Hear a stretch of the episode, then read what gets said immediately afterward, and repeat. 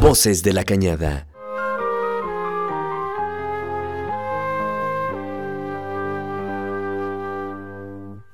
El diálogo de la División de Ciencias Sociales y Humanidades del Campus Guanajuato.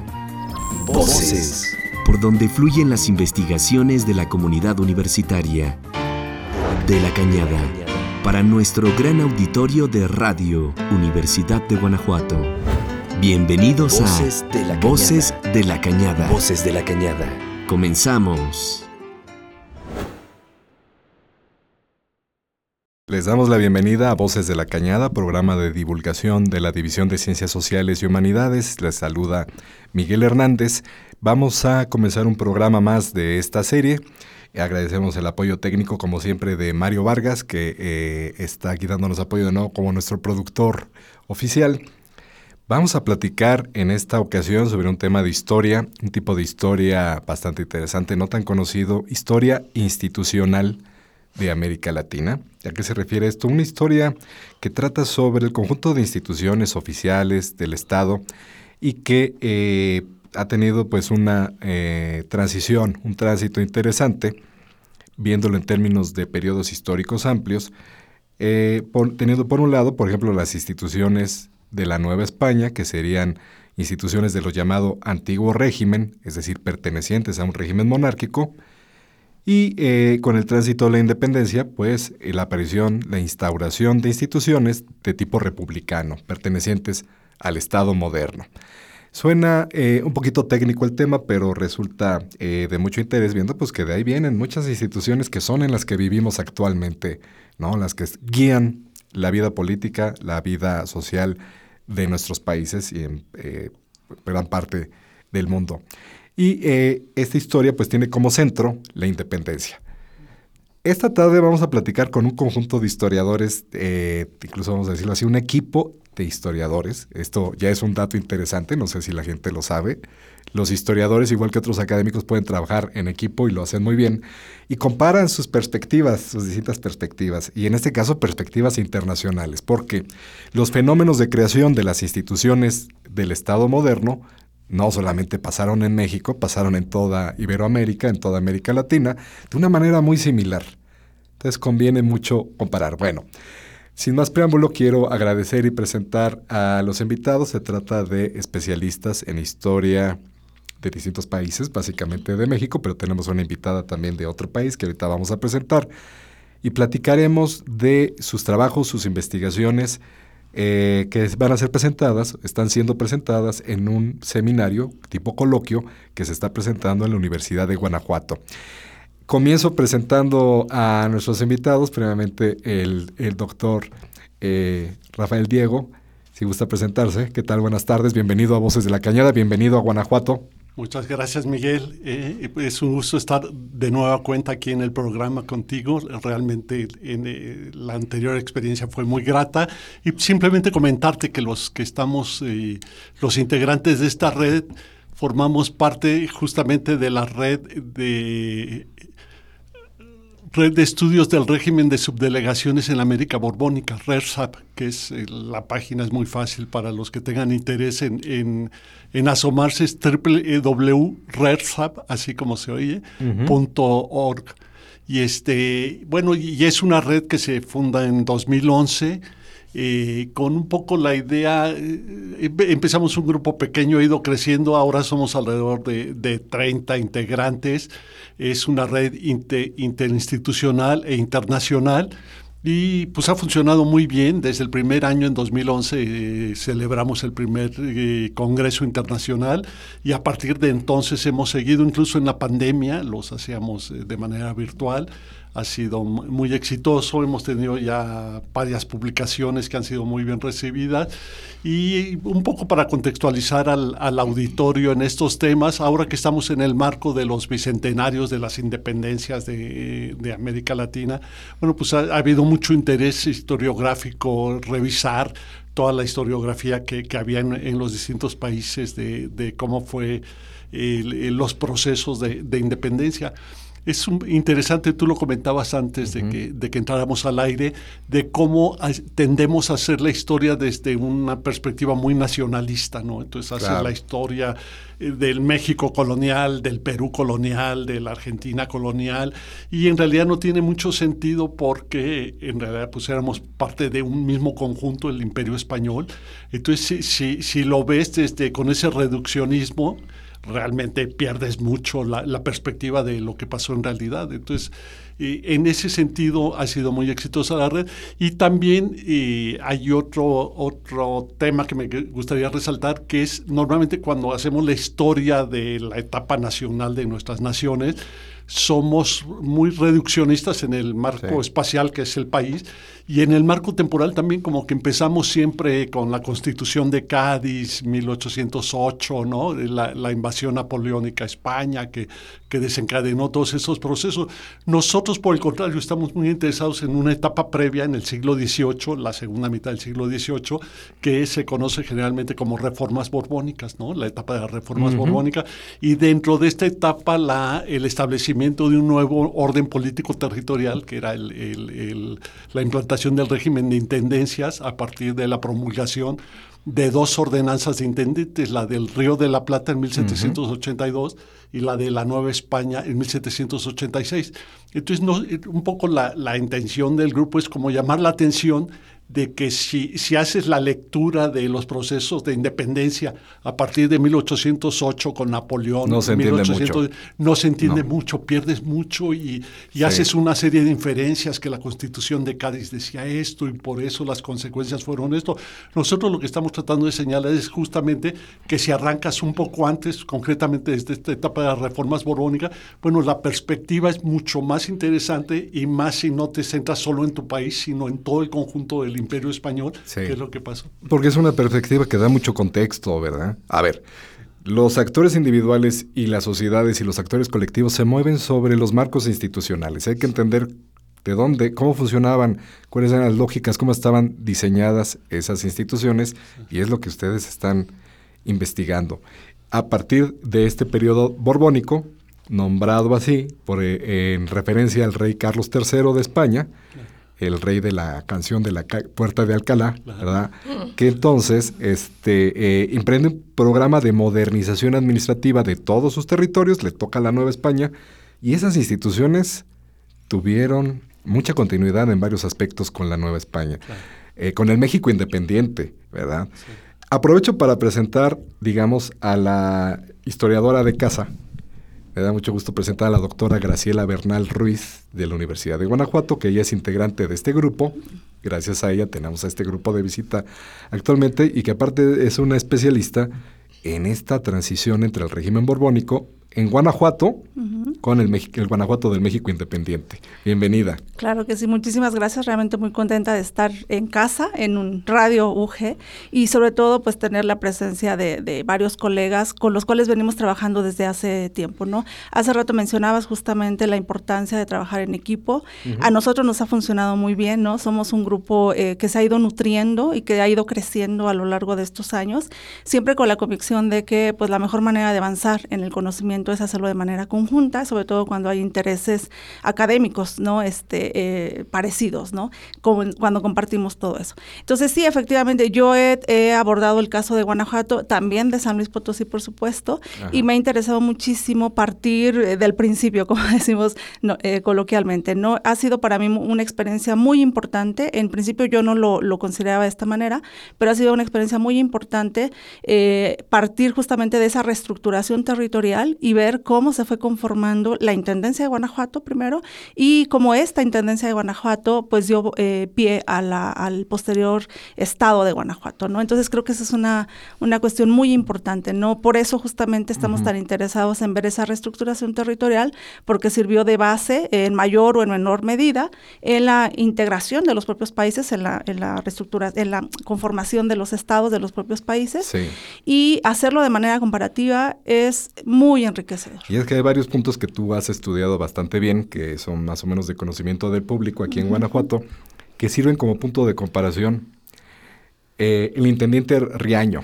Claro. Eh, es un ilustrado, es un hombre que viene de España. Eh, formado en, el, en las reformas borbónicas, formado en esa modernidad borbónica. Y eh, toda la, no solamente la reestructuración territorial, sino la, la consolidación y la forma de afinar el funcionamiento de las instituciones de la época. Riaño es un personaje muy destacado y que sirve como punto de comparación con otras experiencias en, otros países. Claro, no fue el único caso, pero no solamente Riaño, ¿no? Y creo que en esa parte yo he insistido en los últimos años, eh, la importancia también de estudiar a los primeros intendentes, ¿no? Eh, Riaño es el más conocido, Riaño es el intendente de Guanajuato, es el más conocido, pero Andrés Amade de Tortosa era un personaje también muy importante, estuvo muy poco tiempo en Guanajuato, yo creo que por eso ha sido poco estudiado, pero si uno analiza la trayectoria de este personaje, eh, no dista mucho de lo que fue Riaño. ¿no? Tus estudios, nada más para eh, conocimiento del público, eh, ¿hasta dónde están llegando actualmente? Digamos, viendo ya el estado de Guanajuato, en el México independiente, ¿Qué, periodo estás cubriendo? En el caso específico mío, en este proyecto, ¿no? Porque bueno, somos una red que viene trabajando hace años y este es un proyecto más de, de, este, de esta red. Yo estoy abordando hasta la primera década independiente en el caso de Guanajuato. Pero bueno, obviamente esta es una investigación que tiene varias etapas y ya continuaremos. Muy bien. Pues bienvenida, gracias.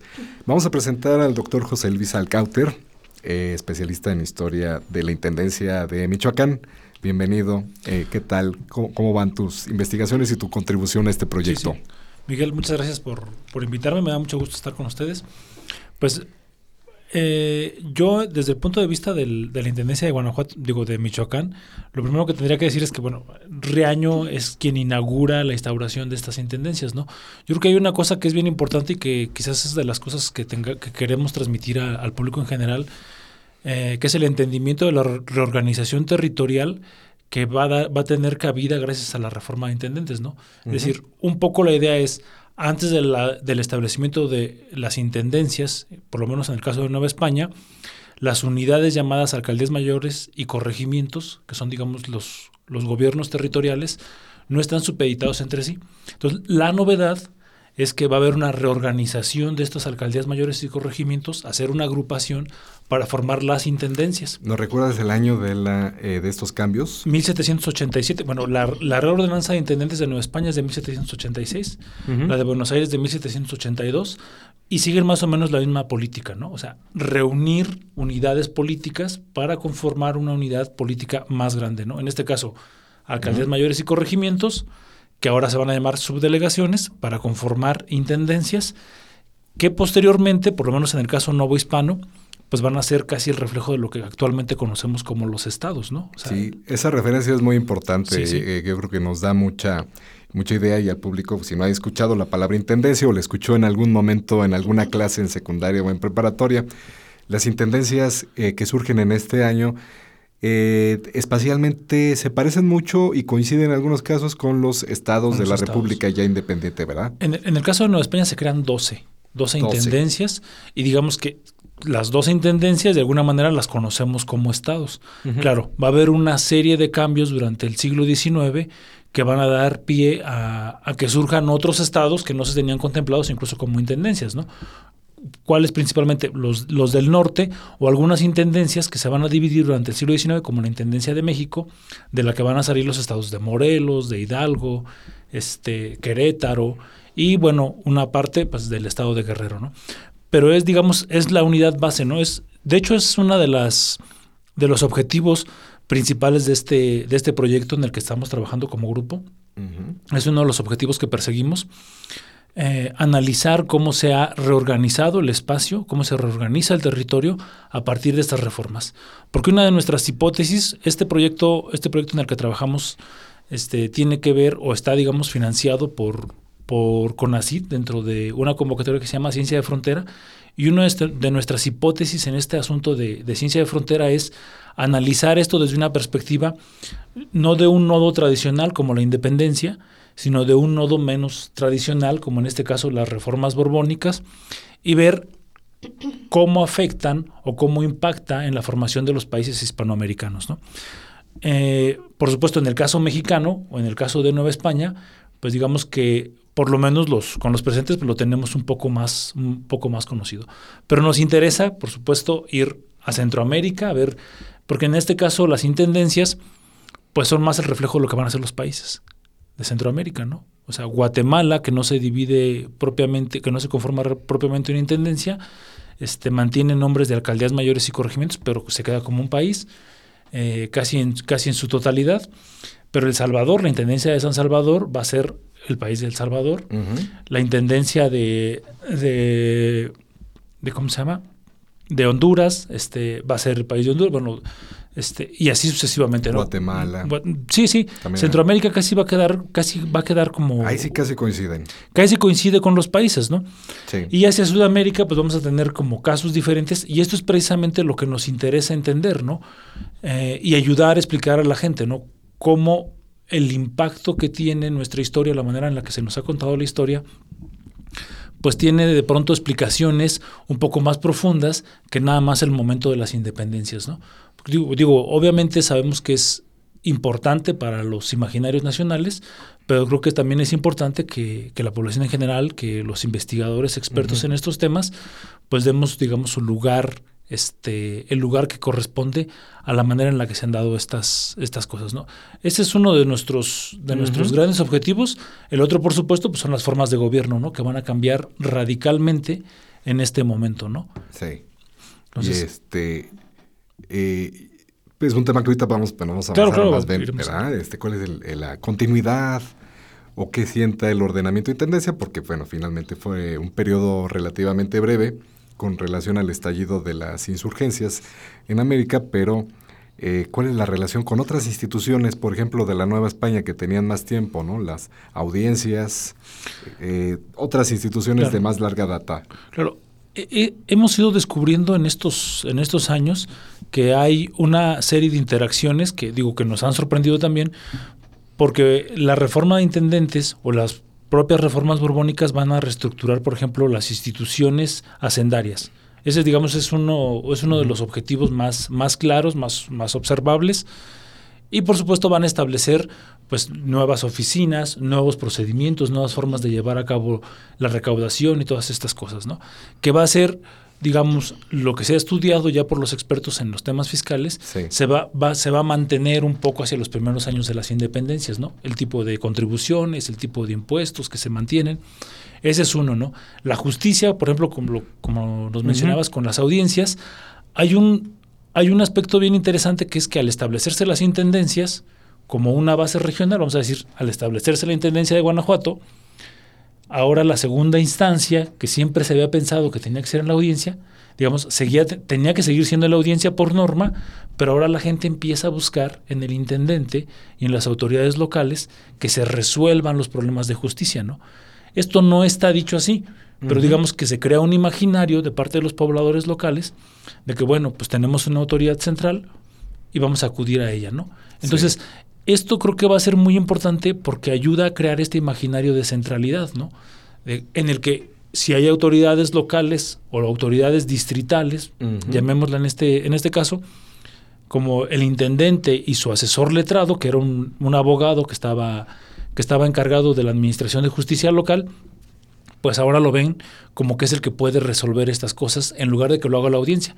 Recordemos que había, en el caso de Nueva España, pues la audiencia de México y la audiencia de Guadalajara.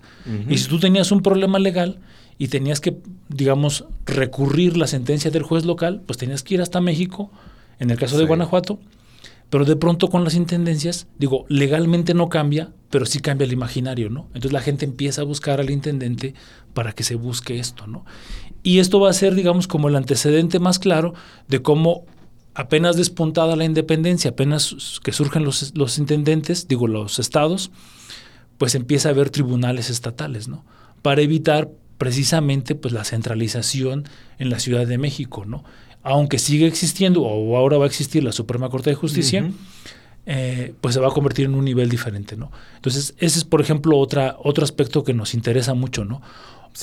otro de ellos, que creo que también se vuelve muy radical, es el que tiene que ver con el gobierno local. Es decir, hasta antes, de, hasta antes de la reforma de intendentes, digamos que las ciudades o los lugares, mejor dicho, que tienen cabildos son muy pocos. Cuando se empiezan a establecer como estos gobiernos más locales a cargo de los intendentes, se, fortalecen, se fortalecen de alguna manera los gobiernos locales.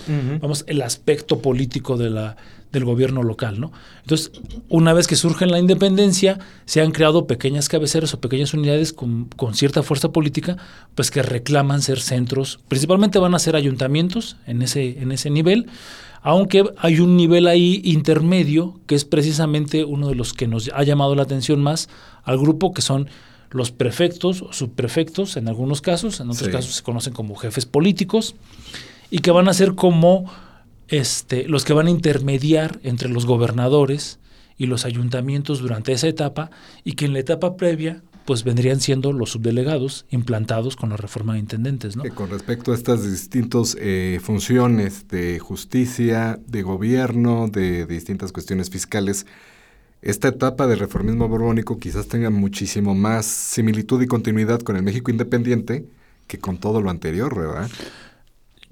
Creemos, creemos que el, problema es que no, hay una división de poderes, pero hay, hay claridad en que se, se, hace una mejor división de funciones. Entonces, aunque no se entiende el concepto de división de poderes todavía o todavía no se está usando, sí hay claridad en la división de funciones, ¿no? Entonces, entonces se establecen, digamos, competencias, digamos, para la justicia o para la recaudación o para lo que tiene que ver con lo que en ese momento se llama causa de policía, que es lo que ahora llamaríamos administración pública. Eh, y pues digamos que se, se, empiezan a definir con mayor claridad las funciones que debería de tener cada uno de estos, ¿no? Entonces, un asunto importante ahí es, para toda la gente, es que esto que a nosotros ahora nos parece como muy natural, que el poder judicial está separado del gobierno, pues en ese momento no está separado del gobierno, ¿no? O sea, hasta ese momento se empieza a distinguir que es necesario un poco retirar las funciones, ¿no? Pero en ese momento el que es juez de causas civiles y criminales, pues sigue siendo gobernante, ¿no? y, y, y, además, pues es recaudador, ¿no? Entonces, eso aglutina muchas funciones en una sola persona, pero ya se empieza a tener claridad de que son funciones diferentes, no son funciones de gobierno, sino que ahora se les empieza a dar nombres, ¿no? Hacienda, policía, gobierno, guerra. Digo, las tenían claras, ¿no? Pero ahora las empiezan a dividir un, un poco mejor.